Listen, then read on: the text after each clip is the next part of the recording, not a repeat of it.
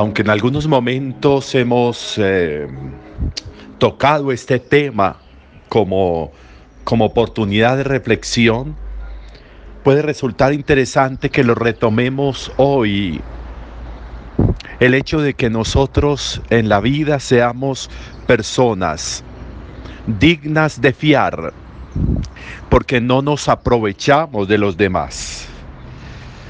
Somos dignos de fiar porque la confianza, porque la amistad no es una oportunidad para explotar o maltratar o aprovecharnos del otro.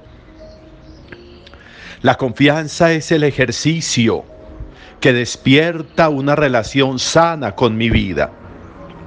La confianza es aquello que me hace presentable ante los demás, como una persona en quien se puede poner la confianza, la vida, el corazón y el alma. La confianza es aquello que le da certeza al otro de que no lo voy a defraudar. La certeza es aquello que hace, la confianza es aquella certeza que hace que el otro crea y crea profundamente que lo que va a encontrar en mí va a ser elementos que le van a ser útiles para su vida, no que lo van a dañar ni a destruir, no que vamos a ser una amenaza para el otro. Eso es la confianza.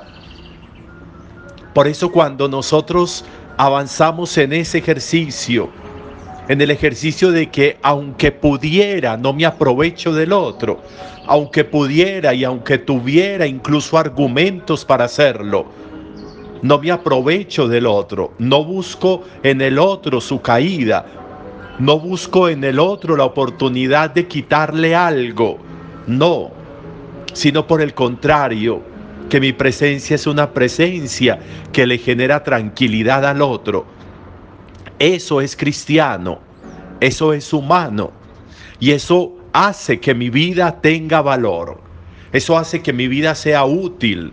Eso hace que mi vida tenga una presencialidad en medio de los demás seres, como si fuera en realidad hijo de Dios, como si fuera Dios en medio de los hermanos, en medio de los demás.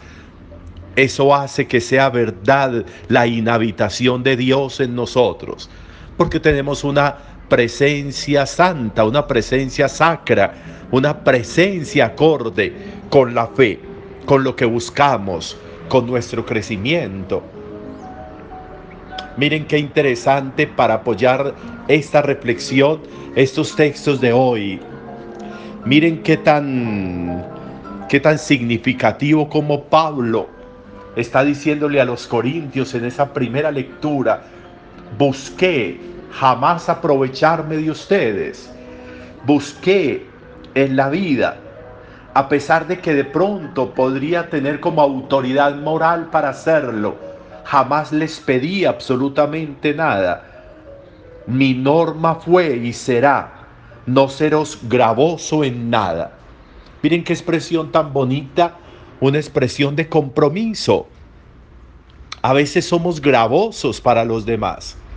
Y no solo, y no solo en lo material, sino también en lo espiritual, porque a veces desgastamos el espíritu de los demás, a veces desgastamos el espíritu de la familia, a veces atrasamos procesos familiares, personales, en nosotros y en los demás, porque tenemos que estarnos devolviendo a solucionar cargas emocionales, afectivas, materiales, que de pronto vamos generando, a veces nos tienen que cargar. Y de alguna manera eso puede que sea válido en el a veces, pero que se genere un estado de carga, que yo sea una carga emocional, material, eso no habla bien de mí, ni habla como de una corresponsabilidad desde mi relación con Dios y con la vida frente a los demás. Pude, pude haberlo hecho, pero nunca lo hice, dice Pablo. Miren qué interesante eso. Pude haberlo hecho. Yo podría haberle dicho, es que yo soy esto, es que yo soy aquello. es que yo soy su esto, es que yo soy su aquello. Y tengo derecho a pedirle que me ayude, tengo derecho a decirle que me tiene que dar tal cosa, que usted tiene obligaciones conmigo. Pude haberlo hecho, pero no lo hice, porque mi norma fue y será no serles gravoso nunca. De nuevo, qué interesante que eso fuera como una, como una política, como un principio rector de la vida nuestra.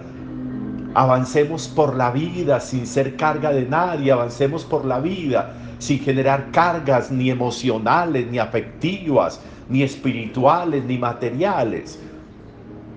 Que cuando hay un momento que se deba hacer claro, claro, que cuando soy vulnerable frente a la crecida de un río y alguien debe pasarme cargado, claro, pero al cruzar el río me descargan y yo sigo caminando normal.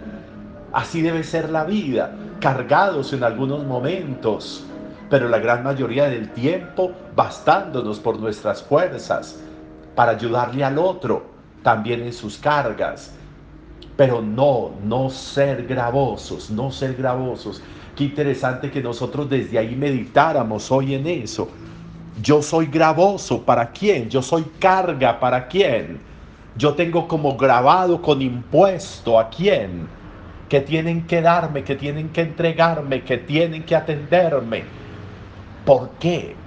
¿Por qué me tienen que cargar? ¿Por qué?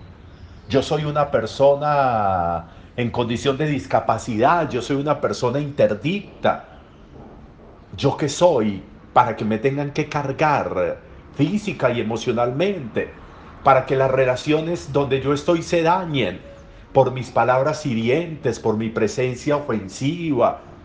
¿Por qué? ¿Por qué se tienen que dañar los entornos? ¿Por qué se tienen que dañar los procesos por mi presencia, por mis palabras, por mis acciones? Eso será cristiano, eso será humano. Tal vez no, tal vez no. Por eso esa confianza que se genera. Miren, miren cómo en el Evangelio también encontramos elementos bonitos. No hay que hablar mucho, no hay que utilizar muchos discursos. Lo que hay que hacer es decir lo que hay que decir. Padre, Padre. Miren esa expresión, es una expresión limpia, es una expresión bonita, es una expresión sin ningún añadido. Es una expresión clara de confianza, hay paternidad, hay sentido de paternidad. Padre, Padre nuestro. Miren qué bonito y así les enseñó Jesús a orar a los discípulos y nos entregó esta oración que es tan bella.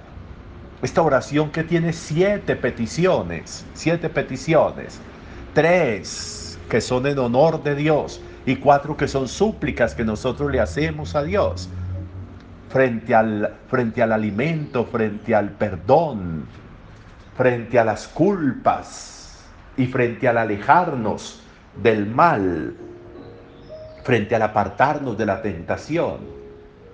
Son cuatro peticiones que le hacemos. ¿Y que le hacemos por qué? Porque Él nos genera confianza, nos genera confianza.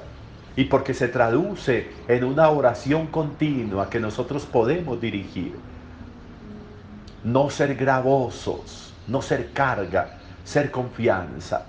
Dios es confianza para nosotros, ni siquiera Él es gravoso para nosotros, ni siquiera.